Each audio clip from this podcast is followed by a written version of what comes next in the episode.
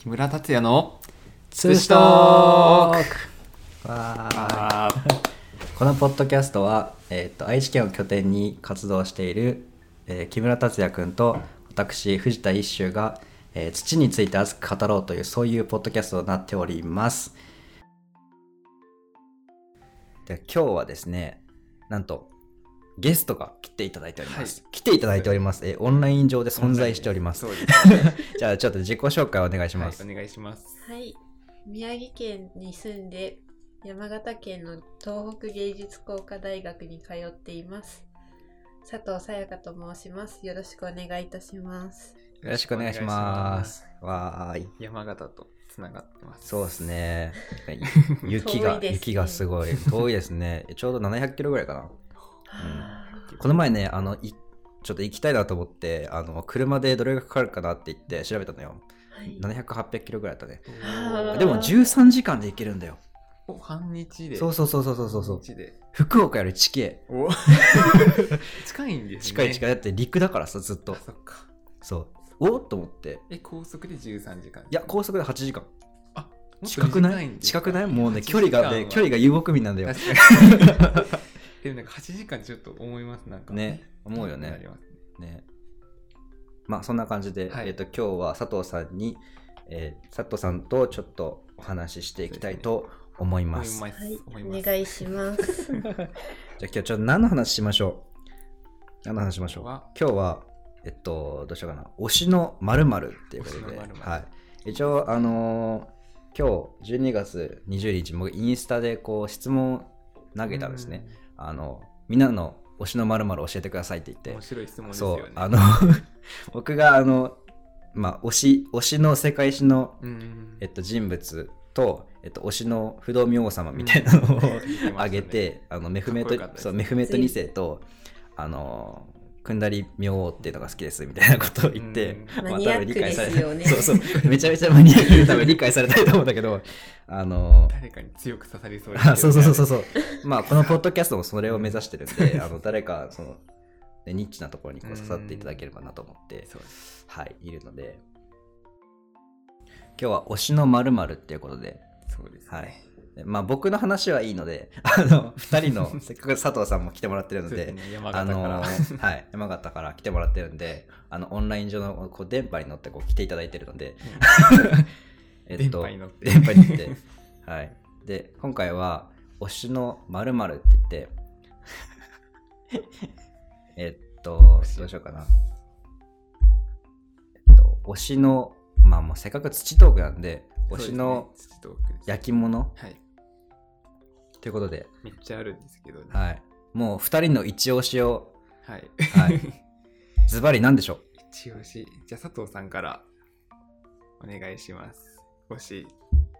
佐藤の推しの焼き物は高麗茶碗でおす。、高麗。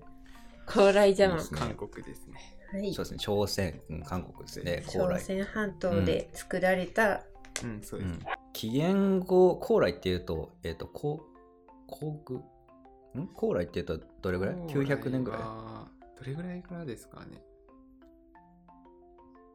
古具領の後よね。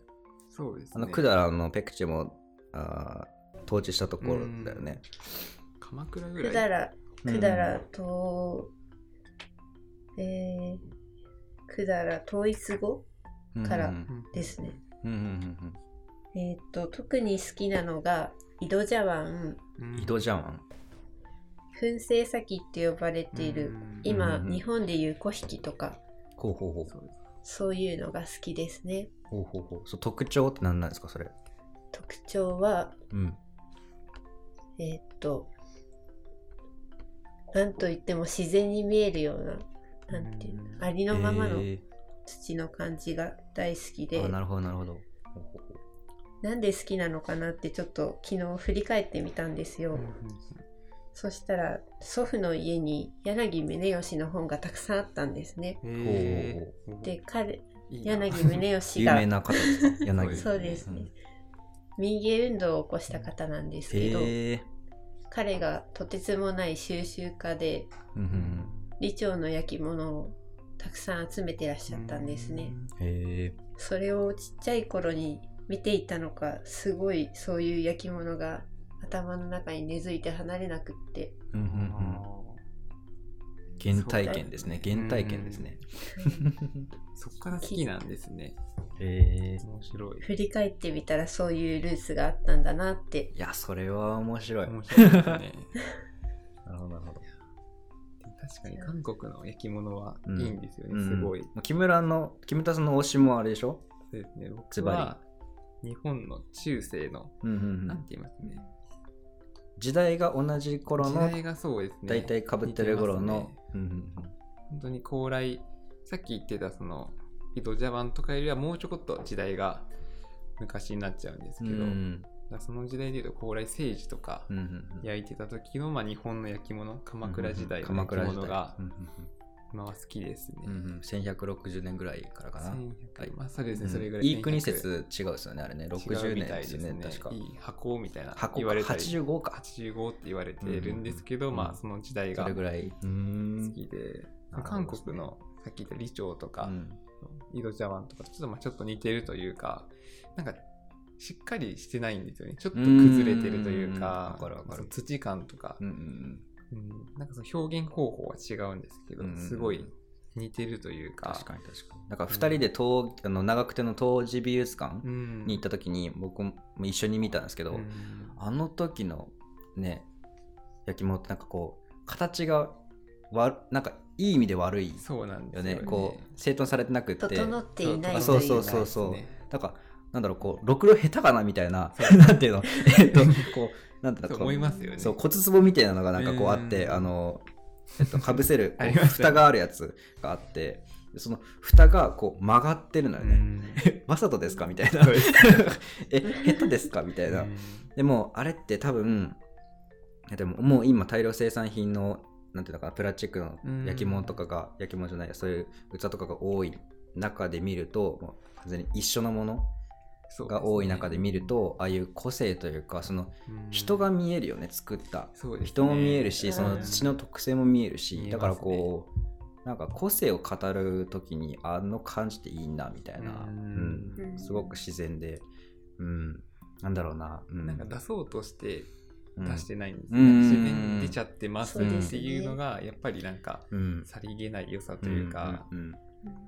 確かに確かに。ところもよくうん無作為さとかいう言葉が使われますよね。なるほどなるほど。まさにそんな感じが、うん。やりすぎてない、うん。うんなるほどな、うん。なんかもうあの感じでいいやっつって出してる感じがいい。そうですね。なんかこうそれこそ樽を知るじゃないけどあなんかうん樽を知るってそのなんていうのこうここまであればいいっていうことよね、もう蓋別にぐにゃぐにゃでも閉まるからいいやみたいな。でもそれがなんか無理してなくて地球に抗ってなくていいなって思う。そ抗ってないんですよねう。そう地球に抗ってない感がいいよね、なん。か素材の言う通りに弾けたらなとかうん。いつもうん。思っちゃいますね。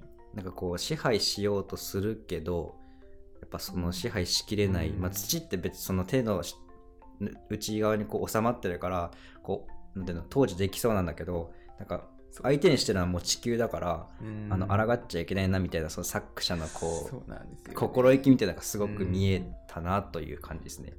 で当時って結構技術はやっぱあるんですよ、うん今って釜とか温度計使ってそれでも結構苦労して巻き釜とかって炊くんですけど、うん、当時やっぱ巻き釜の温度計なんてあんな便利なものないのに、そうね。うん。結構そのなんですかね同じように焼けてるんですよね、うん。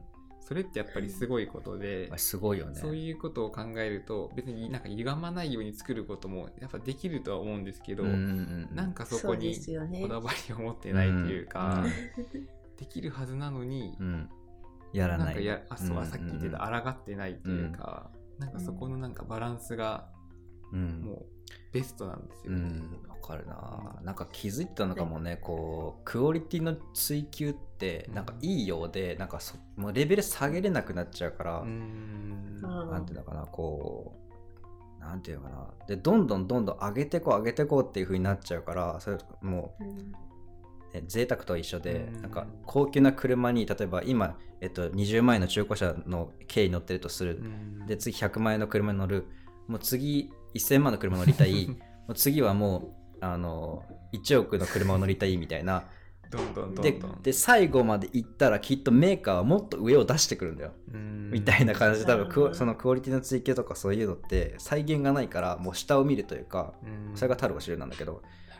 なんかその感じになんとなくこう気づいてたのかなみたいな。あそういうのもあるかもしれないですうんうねんこれがええやんみたいうん。なちょうどいいし気持ちいいみたいな。うんでその鎌倉時代とかってその文献があんま残ってないんですようね。ん。ああ、なる木ほど。簡もちょっと残ってたりはするんですけど、それってやっぱり貴族とか,、うん。なんかまあ重要な印とかで残してるのであって、こういう焼き物、うん。当時の焼き物って反応反答って言われてたりするんですけど、農業やりながら、まあ、しあ庶民が作ってたんじゃないかとか、それすらもちょっと分かってないぐらいやっぱ作ってるその情報が残ってない。うん。分なんかそういうそもそも憶測がいろいろ立てられる。んです木簡で残してる時点で多分紙の普及率とあの識字率の低さもあると思う。うんおそらくあるんだよね、うん。うんいやロ、ロマンですね。ロマンですね。ね。面白いね。うん。うん。なんか、その鎌倉と李朝を比べたときに一番大きいなって思った違いが、その李朝のものって日本が茶道具としてうん。依頼して輸入したり、なんだろう。アウト依ソーシングか。頼してから作ってもらったりして そうですね。ーそうなんだ。なんか井戸茶碗とかすごい顕著なんですけど、その大井戸茶碗って言われるうん。機材門とかあるじゃないですか、有名な国碗が。宝のお茶碗があるんですけど、機材門っていう。超かっこいいです。機材門。めちゃくちかゃっこいいねそれって作者の名前？いや、もうそのお茶碗の名前、お茶碗の名前ですよね、あれ。そうです機材門機材門。何それ？金ばらまきそうやな。それ五右衛門か。五右衛門。かっこいい。なんかその、うんうん、井戸茶碗がめちゃくちゃかっこよかったから、それ以来日本が井戸茶碗をうん茶道具として作ってくれって言わ言ってあすごいな。依頼して作へり始めたんですよね。み。たいです。で韓国の焼き物とかのその雑さを景色として見立てて、うん。日本人がお茶道具の良さとして拾い上げたところがあったえり、へだから実際韓国にあったらなんか取り上げられなかった美なのかもしれないうんうんうんとか、確かに確かに。日本だからこそうん。高くなったっていうのは確かにあります、えそうやね。うん。うんそれは面なんか白いな。そういう鎌鎌倉時代の焼き物の雑さとかが消化されてるのうんも日本ならではなのかなうんとか、確かに。面白いな。うん。なんで結構その今のなんですか古美術の市場とか見ても、うん。あんまり日本の雇用って注目されてないというか、うあれうん中国そうやって日本の市場でってこと？あそれ海外の中国とかうん。の市場だとあんまりやっぱり、あそうなんだ。ね、やっぱ美意識が全然中国と、まあ、今ちょっと中国上げちゃうんですけど、うん。中国とやっぱ全然違くて、うん。まああのー政治の統治の仕方にもこう出てるけどあの統一されていないものってすごく嫌がるよね、うーん。うん。人数が多いから、確かうん、統治されてる、えー、とすごい大きな人数大きな集団っていうのを一本統治するっていうのが美とされてるっていう感じを受けるので、にそういうとこはあるかもしれないよね。ちょっとした揺らぎみたいなのって。うん。中国はやっぱりもうかっちりしてる、うん、確かに確かに。で染付けとかうん。ションズイっていうなんかうん。染付け、なんか絵付けのうん。種類があるんですけど、なんかやっぱ埋め尽くされてるのがやっぱり好まれてたりうん。とか,、うん。日本ってやっぱり空白がやっぱりうん、空白の美みたいな。余白の美余空白の美とかね言うよね。なんで同じものでもやっぱ評価が違くて、うんなんか美術の絵とかでもあるよね。だってこううん。なんていうのかな。余白を楽しむ文化というかさ。全く一緒だとう思います、んうん。ああいう両安寺の庭園とかも、うんあれも確かに確かに。でもあれ空白じゃない、そうね。でもあれすごいのは 両案の手石ですすごいのは余白を確かに残してんだけどその余白っていうのがあえて、えっとルート2比率なのよ。うんなんか黄金比あり黄金比かな。多分ねうん。ルート2比率だよね。ルート2比率。1.414 1対1.414あー。多分。でその中に、えっと対角線を引いてうんその対角線の、えっと交点に石を置いたりとあかあそうです、ね、そうしてる。見たことあります、そう。実はなんかちょっと図式に置けうん。置き換えれる。で日本のあの仏塔とかあとなんか2枚屋根があったりするなんかうん。正倉院もそれっぽいかな。違うなまあなんかそういうも建築も、えっと、遠くから見てみると下の大きな屋根と上の屋根っていうのが1対1.4以上だったりするへえそうなんですね。らしい、考えられてそう。なんかそういう美意識。うん。なんか面白いね。なんかこうすごく数学的なことを使いながらやってるんだけど確かに。出てきてるものは結構こうなんかこうふわっとこうやってるうん。なんかこう無理なくやってる空白余白をこう残してるみたいな。うん。なんていうのかな。なんかあんまり計画されてるように見えないみたいな。うん。あのこうバランス感覚ってすごいなって思う。なんか日本にしても。確かに。うん、すげえな。共通点が多いですね。多いね。うん。うん。でもそのえっと高麗。朝鮮韓国の中でえっとよ良しとされてるなんかそういう器とかってあるの？朝鮮韓国。どうなんだろもう。日本、うん日本から日本人の視点の本をよく読むんですけど、うん。韓国人の視点で書かれたものってあまり読んだことがない。うんうんでもその韓国の方のひなんだろう当時の研究とか、井戸茶碗の研究した本とか読んでいてその日本で評価されたものをなんか韓国の人たちが今さらに研究してるっていうパターンもへ少なくないのかなと。ー。輸出考えてるねなんか。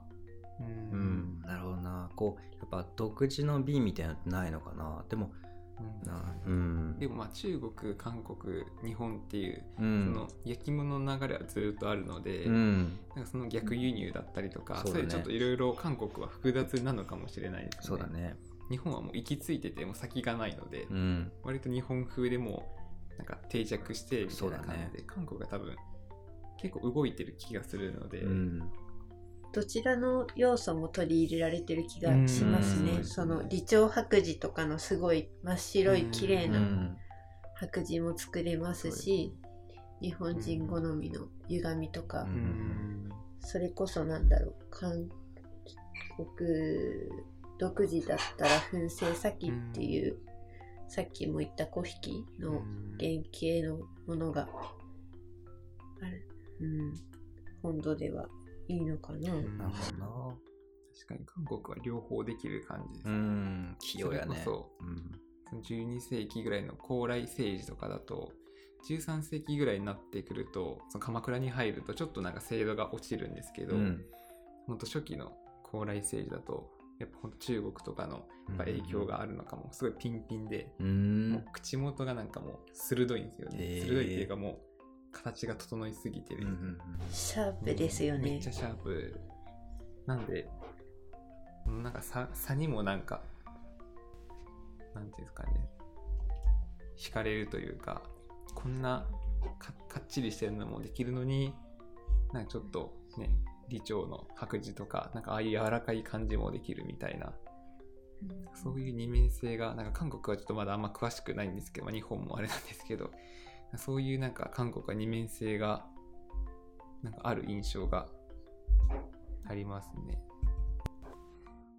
ちょうどここに鎌倉時代の山茶碗持ってきてるんですよ。素敵ですいやなんねかすごい牛めちゃくちゃ緩いんですよね作いりが。いですね。これなんか名前はあるんですかこれ？これ山茶碗です、山茶碗。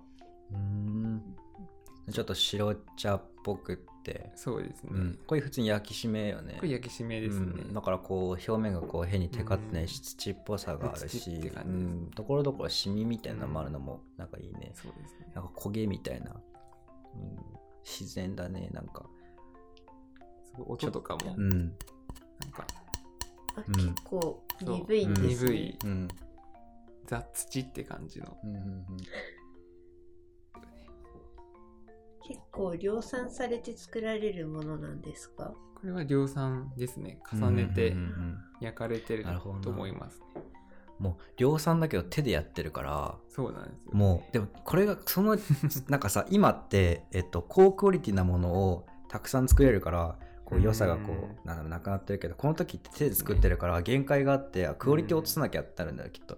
あーそれが逆にちょうどいいみたいなのもあるかもしれない。いや、それはの通りで、うん。山茶碗ももともとはその、平安京に送るためのしらしっていううん。お椀があるんですね、しらし。貴族が使うためのお椀があって、それがその、まあ貴族の平安時代が終わって武士の鎌倉時代になってその使われなくなったんですね。その綺麗なほうほうほうほう。はしらしっていう美しいお椀はなくなってでだんだんその庶民の方にうん。なんですかね物がい、うんうん。移動するようになったんですねなるほど。需要が需要が貴族のなんかそういう捧げるものから、はいはい一般市民が使うものになってうん。需要が上がっていったんですね、うんうん。そこでやっぱりさっき言ってたそのクオリティを下げて数を増やすっていうのが、うん。まさに顕著に出ててうん。その時代を追うごとにこれも今鎌倉なんですけど、うん。室町に入るとうん。もっとちっちゃくなってもっと雑になっていくんマですよ、ジ？それが 面白いっていうかすごいね。まさにその通りで、うん。なるほどね。それそそそれそこから見ても量産品っていうのがものを見て分かっちゃうってういう、ん確かに確かにも面白いところです、面白いね李朝の焼き物もその李朝というか高麗の焼き物も量産品は結構多くって、うん。重ね焼きした土地の跡が、その重ね焼きする時に高台の下に焼いてくっつかないように土地というのをつけるんですけどありますその跡が結構茶人には好まれたりうん。してましたね。なるほどねそこだけ釉薬が剥げるんで 土の色が残るんですよ。なるほどね。なんか使っていくとなんか黒黒ずんでって、もう黒ずんで今だったらさそれを残さないように残さないようにって製法整えるじゃん。ってやるんですけど、ね。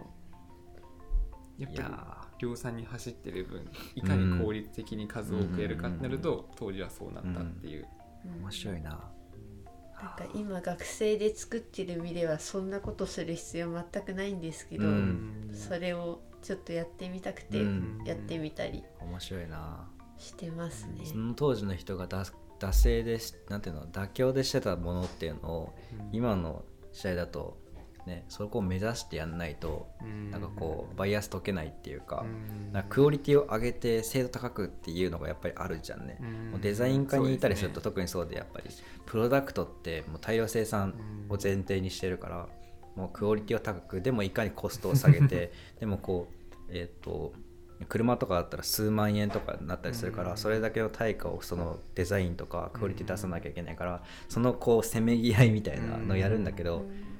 いや面白いな。でもあれだなうんなんかボディが歪んだ車って欲しくないよな、うん。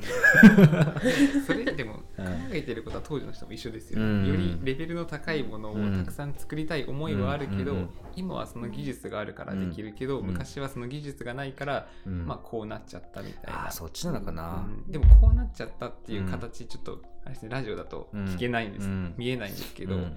この形意外とこの土ってあんま良くないんですよ、うん。きっとなんかつこの土を見る感じあんまり腰もなくて、うん。そのうん。作る側からするとあんまり触りたくないようそうなんだ。な土でうん。できてるんで、うん。やっぱ技術はあるんですよ、うんだから逆に言うと、んよくこの土でこんな形弾けてるなって僕は見るんですけど、だから技術はあって結果これなんですよ。当時、多分頑張ってこれ作ったんだと思います、うんなるほどなるほど。今見るとうんプロダクトとか、昔の人が今見たらびっくりすると思います、うん。こんないい形がいっぱい作れるんだ。そうだよねきっとね。なんで当時の多分本気がこれです。なるほどなるほど。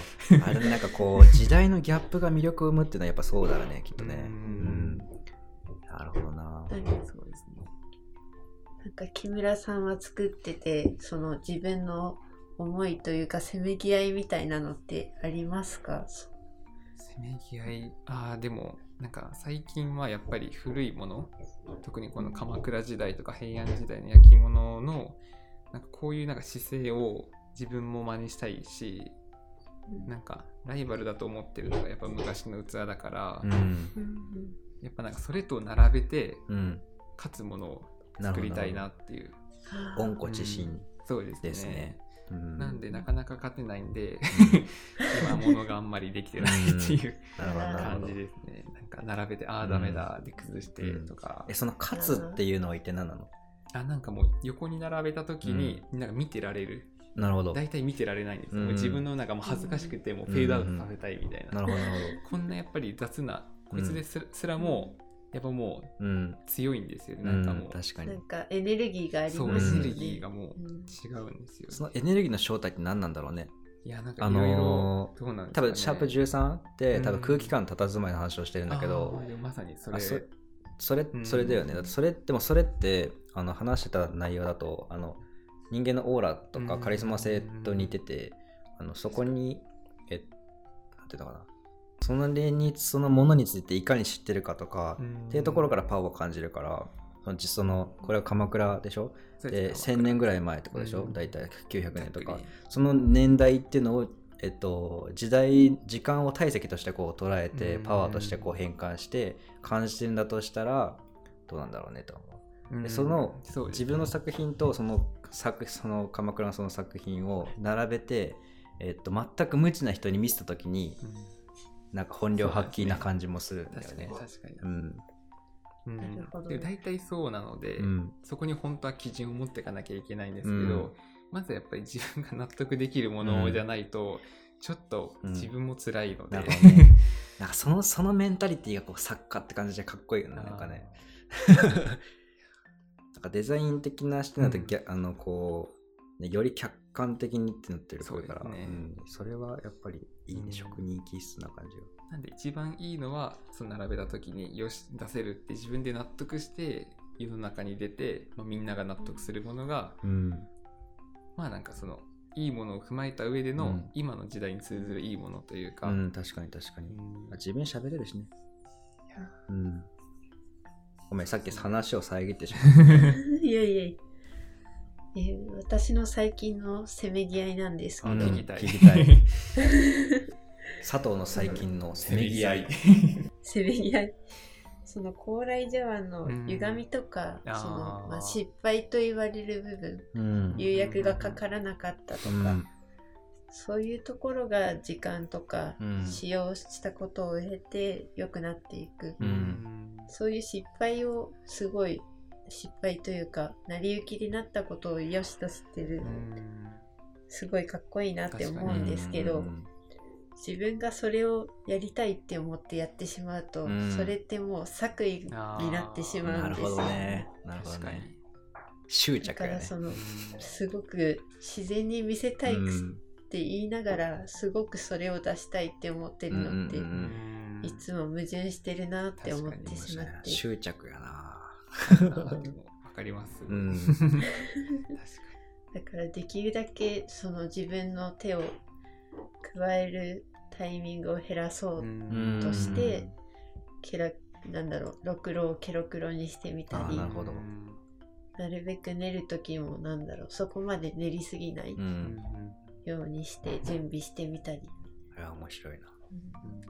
すごくなんか自分に矛盾を感じながらうん。どう行き着いたらいいかなっていうのを最近模面索しています。な。現代人ならではの悩みよね、これね。うん。悩みますよ。いうん。温故知新って難しいんだね。や、なんか難しいと思います。無作為の作為ってこと？ん作為のうちの無作為？うんか。深。じゃあ面白いな。うん。すごい変な話を振ってしまっいた。やいやいや、面白い。それはそうやと思う。ね面白いな。そうだから昔の人はいかに作ってたかっていうところに合わせていくのはさてどうなのかっていうとうころなんん。それって、それはもう、それしちゃうともう、なんていうの。模倣だから、ううんん。そうなんではないそうですね。うん。模倣をなんか踏まえた上でやっぱり今の焼き物を作らなきゃなっていうのはっていうそうだね。うん、超同じものえていきたいですようん。ねそうで。すね。同じものを作っても絶対に勝てないんですよね、うん。美術の人も言うんですけど、やっうん。ぱりそれだけの時代も含んでたりとか、うん。そもそもこれを作ってる人の生活がやっぱりもう全然今と違うわけで、うん。確かに確かに。電気もなかったし、そうですうん。なんなら命がけで作ってそう命がけた人もいるし。う。ん。収めなきゃっつってね収。めなきゃ本当にこれでうん。ご飯食べてる、うん。本当にこれだけっていううん人が作ったのと今自分が実家暮らしで、うん。家に帰ったらあったかいご飯があるような 僕が作った山茶碗とどっちが強いかって言ったらそれはこっちに決まってるんですよそうだね。うん。いやもう全部メンタリティも全部出ちゃうのが面白いね、やっぱり。やっぱりだからこそなんかこの人たちって逆に李長を見てないんですよね。うんそうねうんまだ鎌倉時代なんで。うんうんだからこの人よりも自分はいいものができなきゃ本当はいけないんですね。うん僕はこっちも見てるし、李長も見れてる状態なので。うんだからやっぱりそういう意味でもそうこれを超えていくっていうのは、まあ、絶対条件。うんかつやっぱり今できる焼き物っていうのも追い求めていかなきゃいけないんだなっていうので、うんめちゃくちゃ僕も葛藤してるんです。よね、なるほどな。なるほどな。すごく共感します。